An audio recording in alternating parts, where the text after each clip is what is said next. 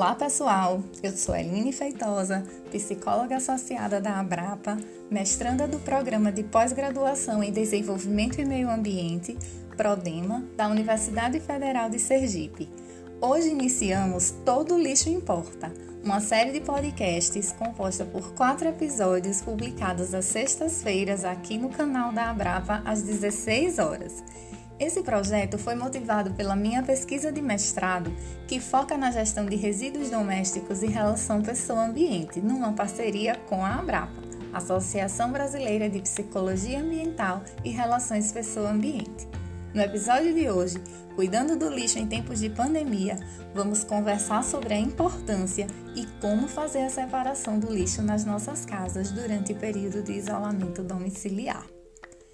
Desde que a Covid-19 começou a se espalhar pelo mundo, alguns países adotaram o isolamento domiciliar como medida para controlar a velocidade de transmissão da doença e evitar o colapso dos sistemas de saúde.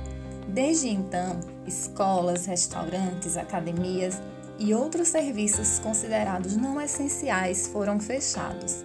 Isso provocou grandes alterações nas nossas rotinas e um acúmulo de funções pois precisamos realizar nossas tarefas do trabalho, cuidar das crianças, arrumar a casa e preparar as refeições. Logo após a instituição do isolamento social, o receio da falta de alimentos, produtos de higiene pessoal e limpeza do lar principalmente, além da suspensão das feiras livres, fez com que as pessoas corressem aos supermercados para adquirir esses produtos e garantir o abastecimento das suas casas por mais tempo. Logo em seguida, houve também o aumento das compras online e do tipo delivery, para evitar saídas de casa. Esse comportamento de estocagem, associado ao maior tempo que estamos ficando em casa, aumentou a produção de lixo nas nossas casas. Percebe-se que a questão da gestão dos resíduos é muito complexa e envolve diversos setores da sociedade civil, públicos e privados, pois a produção de resíduos mundial é muito grande. Nós consumimos produtos e produzimos lixo diariamente e nem sempre no momento do descarte fazemos de maneira adequada.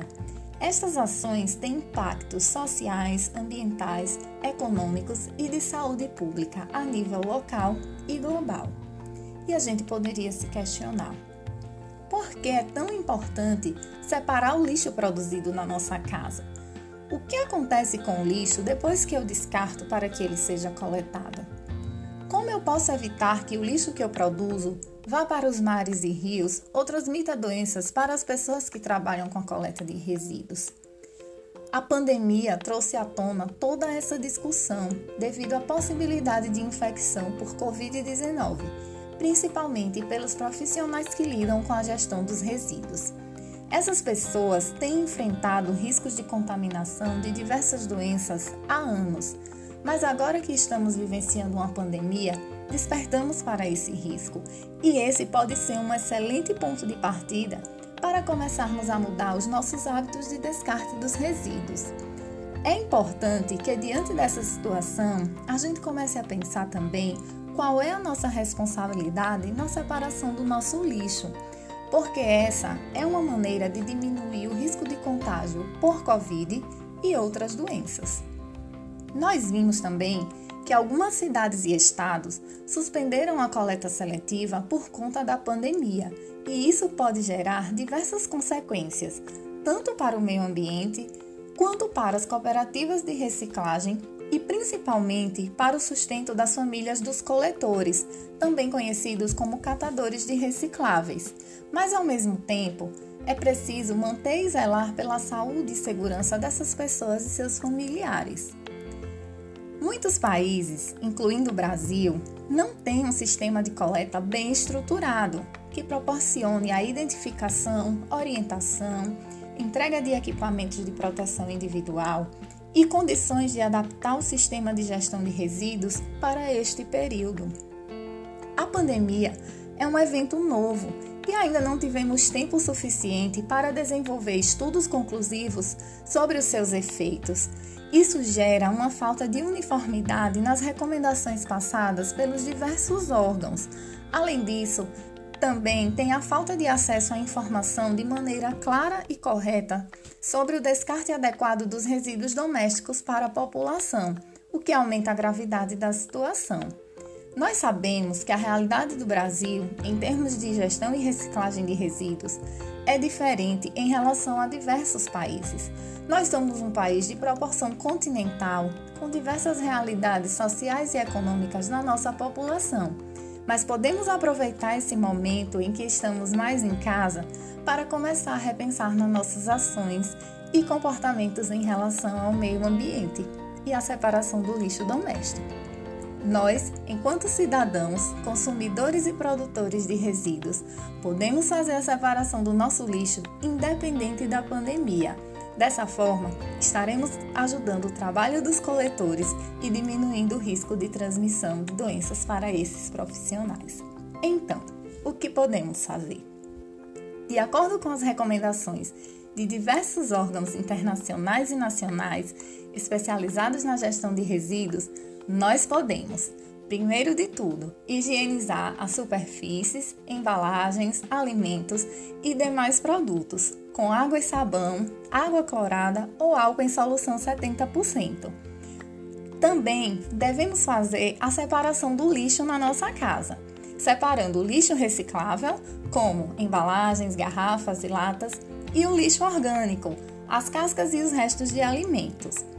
Quanto ao, ao descarte do lixo orgânico, ele deve ser feito em sacos próprios, bem fechados, para evitar a proliferação de insetos, bactérias e outros micro-organismos provenientes da decomposição desse lixo, e disponibilizados para coleta conforme frequência na sua cidade.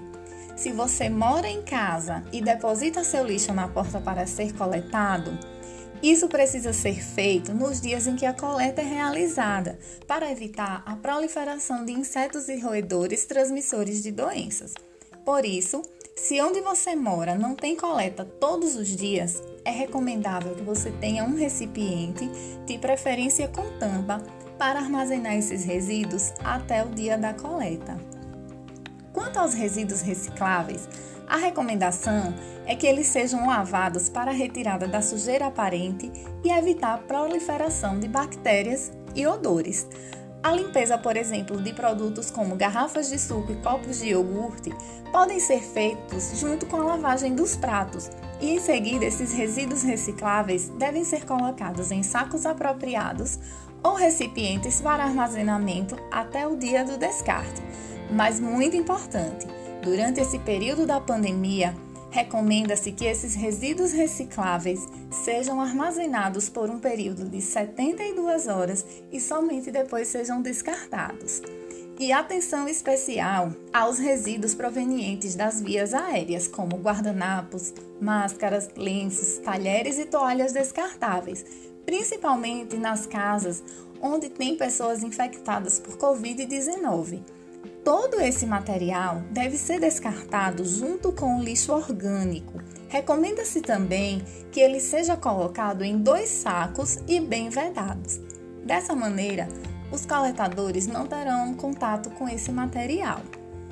Essas são algumas orientações que podem ajudar a evitar a transmissão por Covid-19 e outras doenças para os coletores e demais profissionais envolvidos na gestão de resíduos e fazermos a separação e o descarte dos resíduos de maneira adequada.